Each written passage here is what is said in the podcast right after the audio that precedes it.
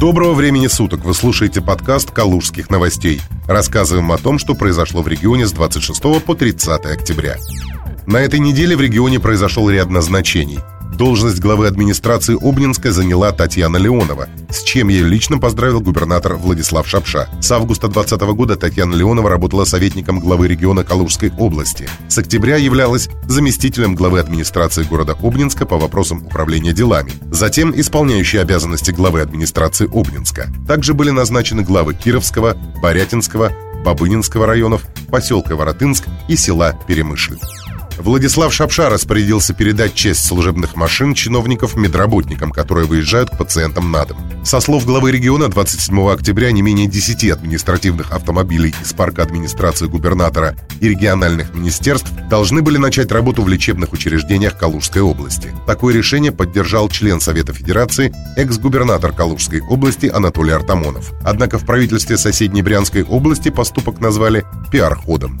Нехватка транспорта оказалась не единственной проблемой калужских больниц. К 1 ноября в медучреждениях региона иссякнут запасы кислорода. Дело в том, что в настоящее время в калужских больницах, где находятся пациенты с коронавирусом, его потребление возросло. Несмотря на то, что договоры на поставку медкислорода с поставщиками заключены, до конца года больницам региона не хватит 527 тонн. В связи с этим губернатор Калужской области Владислав Шапша поручил одному из предприятий региона получить лицензию на выпуск медицинского кислорода и наладить его производство. Кроме того, из-за ситуации с коронавирусом калужанам с неинфекционными заболеваниями стало сложнее получить медицинскую помощь. 28 октября вице-премьер Татьяна Голикова на совещании президента России Владимира Путина с членами правительства доложила, что в 38 регионах наблюдается устойчивая тенденция роста заболеваемости коронавирусом, а в ряде территорий и вовсе зафиксированы сбои в работе системы здравоохранения. Согласно протоколу совещания, властям Калужской области необходимо обратить внимание на недопустимость снижения качества и доступности оказания медпомощи пациентам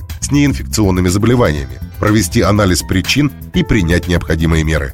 Отдельное внимание было уделено калужским пациентам с сердечно-сосудистыми заболеваниями. В регионе отмечаются высокие показатели летальности пациентов с нарушением мозгового кровообращения. Исправить ситуацию и доложить о результатах в Минздрав власти должны до 3 ноября. Масочный режим в Калужской области продлен до 30 ноября. Носить маски калужане должны в местах массового пребывания людей, в общественном транспорте, такси, на парковках и в лифтах. В этом году Калуга станет новогодней столицей России. Городской голова Дмитрий Денисов заверил сомневающихся жителей, что праздничные мероприятия будут проведены. По его мнению, ситуация с коронавирусом должна улучшиться к Новому году. Калужан и гостей города ждут театрализованные представления, мастер-классы, экскурсии, северные олени, хаски и многое другое. Калужская полиция подозревает руководство Нестле «Россия» в краже земли НЛМК.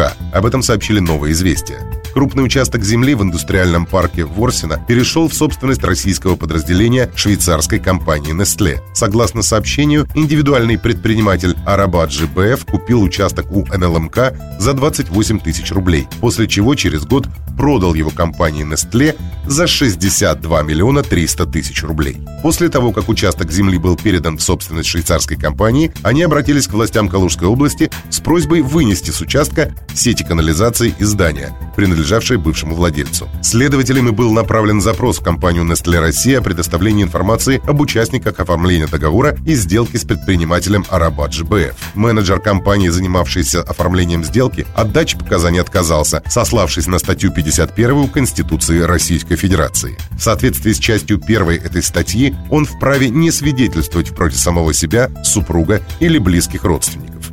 Ведется расследование. Решение о переименовании улиц в Тарусе всколыхнуло общественность, и практически неделю эта новость являлась одной из самых обсуждаемых в регионе. Напомним, 20 октября на заседании городской думы города Тарусы депутаты поддержали инициативу уже действующего главы Тарусского района Руслана Смоленского о переименовании улиц в Тарусе и приняли соответствующее решение. По поводу данного вопроса высказался губернатор Калужской области Владислав Шапша, ведущие политологи, сенатор и экс-губернатор региона Анатолий Артамонов, Калужское отделение Союза добровольцев Донбасса и даже федеральные СМИ. Споры вокруг данного действия были довольно бурными. В результате стало известно, что улицы в Тарусе все-таки будут переименованы, однако не так, как задумывалось изначально. Мы не смогли остаться в стороне. Корреспондент Калужских новостей отправился в Тарусу и поговорил о нашумевшем вопросе как с руководством города, так и с его жителями. Читайте собственное расследование КН на сайте kaluganews.ru. Это был подкаст «Калужских новостей». Берегите себя и оставайтесь с нами.